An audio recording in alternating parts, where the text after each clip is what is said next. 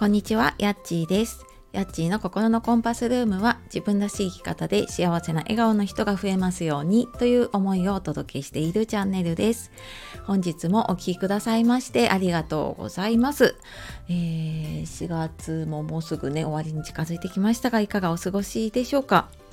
え今日はですね心が喜ぶことをする理由っていうお話をしたいと思うんですが、えー、その前にちょっとお知らせです、えー、まずですね3月せあちょうど1ヶ月前かな。かあの無料の5日間のメール講座とメルマガの方を始めて始めてというかねあの再スタートしました。でこちらの方では、えー、5日間のねメール講座の方で自分軸で行きたいとか自分を変えたいんだけどねどうしたらいいかわからないっていう方に向けて、えまあ、頑張らなくてもねあの心理学とかコーチングを使ってこうゆるっと自分の幸せを叶えられるコツとかね、まあ、そんなのをお伝えをしているので、よかったら説明欄の方から見てみてください。で合わせてですねあの5月のまたオンラインの講座の方でタイムマネジメントとかあとエンディングノートの体験の講座とかも、日程の方を追加というかね入れていますので、えこちらの方もですねちょっと連休中もポチポチと空いてる時間にねやろうかなと思っているので、まあ、もしねちょっと普段なかなか時間取れないんだけどちょっとオンラインだったらね受けられるかなっていう方いたらズーム初めてでも全然大丈夫なのでえー、よかったらこちらも見てみてください。で、えー、今日の心が喜ぶことをする理由っていうことなんですが、えー、これを聞いているあなたは心が喜ぶことってしていますか、もしかしたらねあまり意識してないっていう方もね多いかもしれないですよね。で私もなんか前はそんなこと全く考えてなかったですね自分の心が喜ぶってうんなんだろうっていう感じですよね。でじゃあなんでねこの心が喜ぶことをするのかっていうと、まあ、それはやっぱりまずね自分を大切にするためだったりこうなんか自分がやりたいと思うこと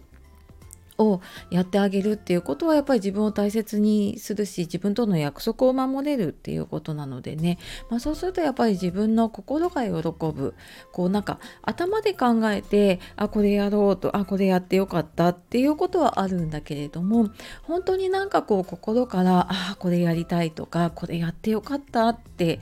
思えるようなことってなんか意外とね大人になると少なくなるなって思っていてであのー、これ私ノートの本にね記事書いたんですけどこれ書いた時何やってたかっていうとあの食べたかったマックでチキンタツタを、えー、食べに行ってきた時に、えー、なんか浮かんでねちょっとメモを入れた話だったんですね。でなんか前はなんか食べたいけどまあまあでもいつか行こうとかうーんなんか時間ができたら行こうとかなんか自分のためにそうやってね時間とお金を使って何かをやるっていうことが できなかったんですよね。でもなんか今はでもそのいつかっていうのがなかなか来ないなと思ったりねなんかこう時間ができたらやろうと思っててもなかなかその時間って自分で作らないとできないなと思ってねで、なんかちょっと意識してね、やるようにしています。で、どうしてもね、なんかこう、普段の生活の中で、まあ、あなたもそうだと思うんですけど、仕事とか子育てとかね、介護とか、うん、やっぱり年齢を重ねるとともにねで役割多くなるとともに自分以外を優先することって多くなってませんか？ね、あの本当になんか若い時でねあのすごい身軽だった時とかは、まあ、自分のこと、まあ、仕事は忙しくってもねある程度あの自分のことに時間を使えてたと思うんですけどだんだんだんだんねやっぱり自分のこと後回しになっていくなってこれ気づかないうちにやっちゃってるんですよね。でなんかそうするとねやっぱり自分が後回しにされているので自分がね拗ねちゃってるんですよね。でなんか私言われた時にねこれコーチング受けた時かな言われてすっごいハッとしたんですけどなんかそうやってねあの自分がどんどんどんどんあの認められてないとか大事にされてないと拗ねちゃうよって言われてであそっかと思ってそれが多分どうせ私なんてとかそういう自分に、ね、なっていっちゃうんだなってその時にね感じました。でなんかそうやっていくと今度こう好きなことやってる人とかが羨ましくなってくるんですよね。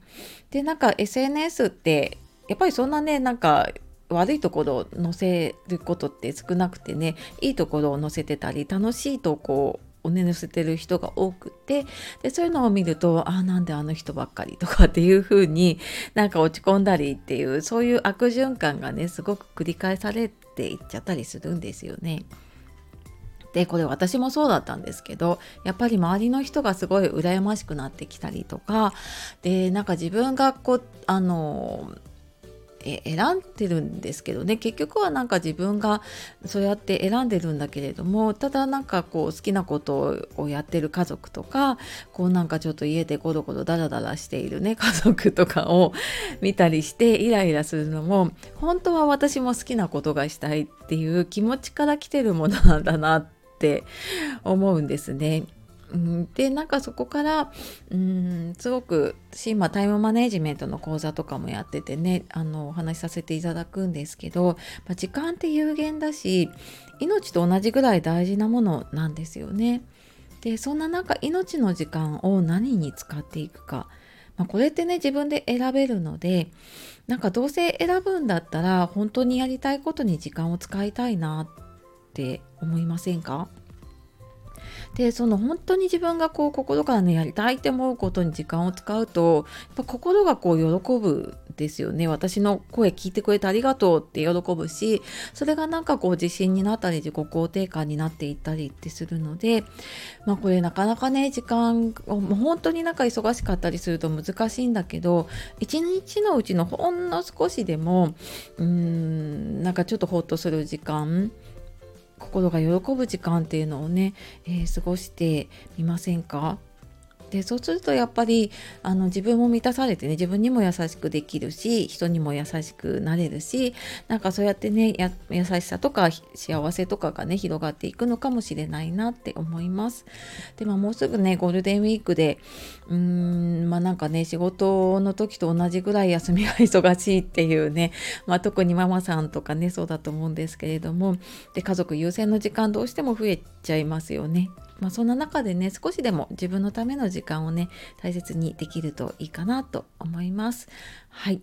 えー、あのタイムマネジメントの講座ねあのこれをちょっと1時間でギュッと凝縮をして自分のための時間の使い方っていうことをやっていくので、えー、よかったらねあの説明欄の方から見てみてください。多分過ごし方とか自分を大事にするっていうことがすごくわかると思います。はい。では、えー、今日も素敵な一日をお過ごしください。最後までお聴きくださいましてありがとうございました。さようなら。またね